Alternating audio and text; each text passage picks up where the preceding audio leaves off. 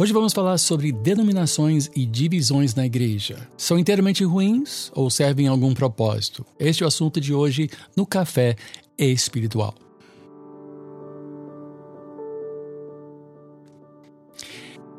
Sempre estou aqui às segundas e quintas-feiras com um novo assunto ligado ao ministério.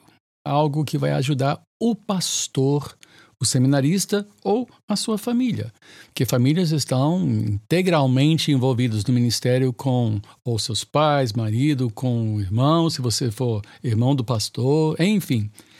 Uh, então este este programa, este podcast, que é o quê? É rádio, tipo Netflix para rádio, de rádio, não é? Então é rádio uh, que você pode ouvir no seu telefone, enfim, qualquer meio, computador, ou telefone, o pad, ou computador, laptop, enfim.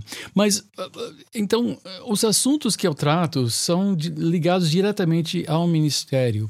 E muitas vezes vão tratar de coisas que você é procurado para você, pastor, colega, é procurado para explicar digamos, ou que também dizem respeito a seu fórum íntimo, sempre procurando não necessariamente traduzir uh, truques ou mecanismos de fazer com que sua igreja cresça muito, não. E Existe tanta coisa por aí, mas sim, de nós tentarmos pensar bem, pensar claramente, sermos homens virtuosos, homens que vão poder um dia ficar perante o trono de Deus e, e ouvir as palavras: bem feito, servo bom e fiel, entre no descanso do seu Deus. Este é o nosso alvo. Então, hoje o assunto é o que é uma denominação, para que serve, é um problema, é uma coisa boa, não é? Em primeiro lugar, uma denominação é um termo que identifica um grupo de pessoas que tem algo em comum. Um flamenguista, isto é uma denominação. Denomina o quê? Essa palavra denomina que você faz parte de uma torcida equivocada. Falo da parte de um bascaíno. é, é, uma, é uma, digamos, você está assim é, enganado sobre o valor relativo do seu time. Os flamenguistas não vão gostar de ouvir isso, mas sabe como é? Esse problema de denominações é complicado e não é só a igreja, não. Digamos que você seja um carioca. Você nasceu no Rio de Janeiro, você mora no Rio de Janeiro, fez do Rio de Janeiro o seu sua cidade, sua morada, então você se identifica como um carioca, enquanto os que escolhem Sampa para seu lar ou nasceram lá, ou se criaram lá, são paulistas. Então, são denominações, ou seja, uma identificação. Você pode ser um pugilista, isso identifica que tipo de esporte você pratica. Ou um presbiteriano. Agora nós estamos vindo para a igreja. Ok. Então, você, se você for um presbiteriano, você faz parte de uma das igrejas presbiterianas do Brasil, porque não existe uma só. Existe a presbiteriana do Brasil, existem outras presbiterianas. Há presbiterianos que rezem a cartilha do, da confissão Westminster rigorosamente e há outros que não, não fazem bem isso, mas de modo geral, esta nação se identifica como presbiteriana, com todas as suas vertentes diferentes. Não são muitas. Uh, ou, vamos usar um termo ainda mais difícil de entender: evangélico. Oh, o que, que é um evangélico? Alguém uma vez definiu que o evangélico é todo aquele que acha que Billy Graham é boa praça, né? que gosta do Billy Graham. Uh, bom, Billy Graham já faleceu e uh, um, um, chegou a dizer: Ah, eu acho que evangélico é todo aquele que se dispõe a se identificar como um evangélico. Então, se ele se diz evangélico, deve ser um evangélico. Isso é mais problemático ainda, não é? O evangélico deveria ter como o mote da sua vida, como, como base central, o evangelho. Nem todos os que se identificam como evangélicos, lamentavelmente, têm isto como a base ou como centro da sua, da sua vida. Né? Digamos que você pense no, no termo pentecostal, por exemplo. O que é um pentecostal? Meu Deus do céu, nada mais problemático hoje em dia do que tentar identificar o que realmente é um pentecostal.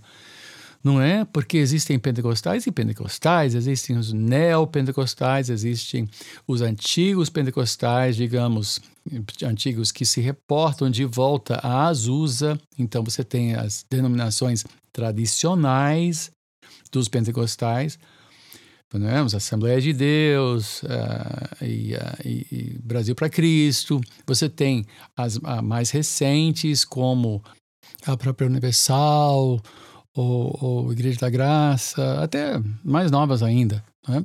Eu, eu, eu, procuro explicar isso, essa, essa, essa, essa, esse mapa todo de pentecostais no meu livro O Pentecostal Reformado, que é uma denominação também, embora não estabelecida, é uma denominação, ou seja, descreve um grupo de pessoas.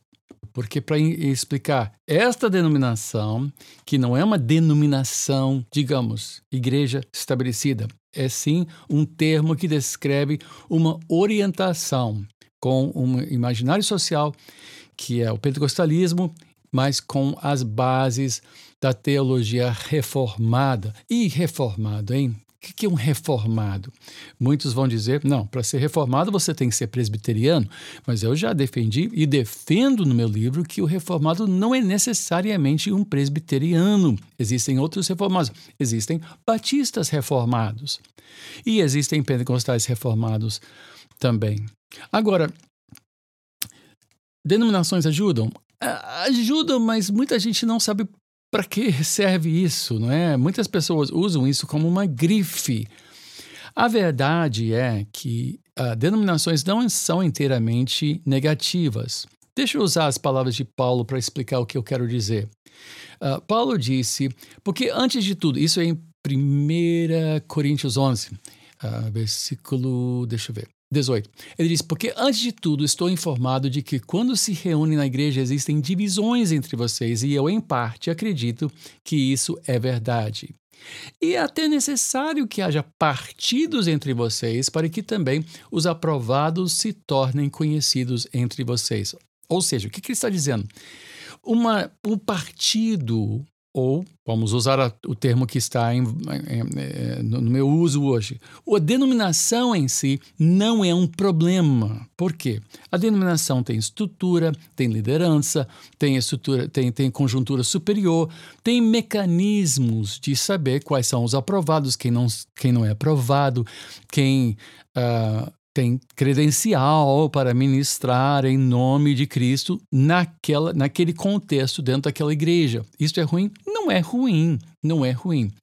Paulo, no entanto, não repetiu a palavra que ele usou primeiro. Ele disse há divisões, ou seja, divisões são um problema. Isto é um problema. A divisão é aquilo que cria inimizade, cria distância, cria ah, rompe uh, diálogo. Essas divisões não são boas. Denominações, não. Ele diz que denominações, ou seja, partidos, ele usa essa palavra partidos, que na, na nova Almeida atualizada, ele diz: partidos, sim, partidos têm uma função. Esta função, então, é para que os aprovados sejam conhecidos. Muitas pessoas dizem: Ah, bispo, eu, eu não sei se eu consigo mais ficar na minha denominação. Estou pastoreando nessa denominação, não sei se eu consigo ficar.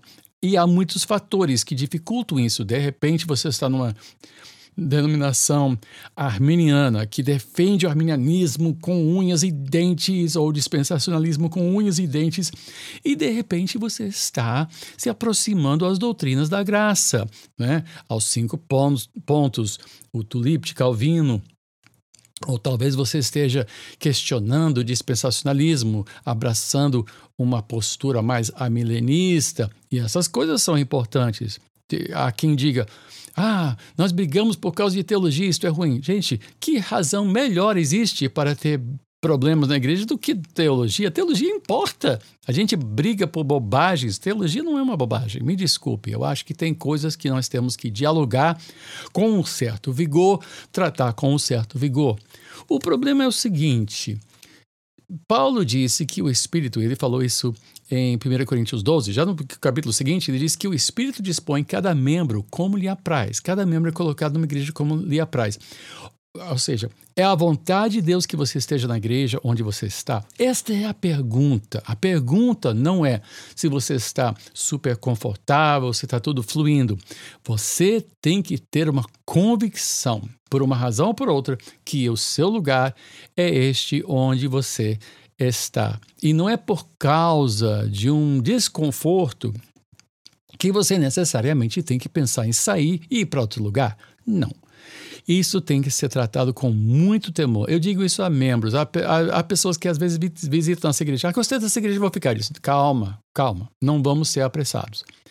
Não vamos ser precipitados. Gasta um tempo, aprenda todos os nossos defeitos primeiro. E, mais importante, acima de tudo, pergunta a Deus se este é o seu lugar. Uma vez que você chega à conclusão sobre isso, e o resto é fácil, o resto a gente trata, o resto a gente pode negociar e trabalhar. A pergunta é: onde é que Deus quer que eu esteja? Esta é a pergunta. Onde é que você sente abrigo? Qual é o seu lar? Qual é o seu contexto? E eu creio que nós devemos valorizar o contexto onde nós estamos. Devemos valorizar. Se você é presbiteriano, seja um bom presbiteriano. Se você for um batista, seja um batista de coração. Se você for um pentecostal, seja um bom pentecostal. Não brigue com sua conjuntura superior. Ah, mas eu não creio em tudo que eu creio. Bom, a pergunta é: estas, essas diferenças são sustentáveis? Se forem, então vamos continuar o diálogo. Vamos a amar uns aos outros e continuar esse convívio. Bom, há muito assunto aí. A gente volta a falar sobre isso em outra ocasião. Mas eu quero mais uma vez, terminando o nosso podcast hoje, oferecer o meu e-mail.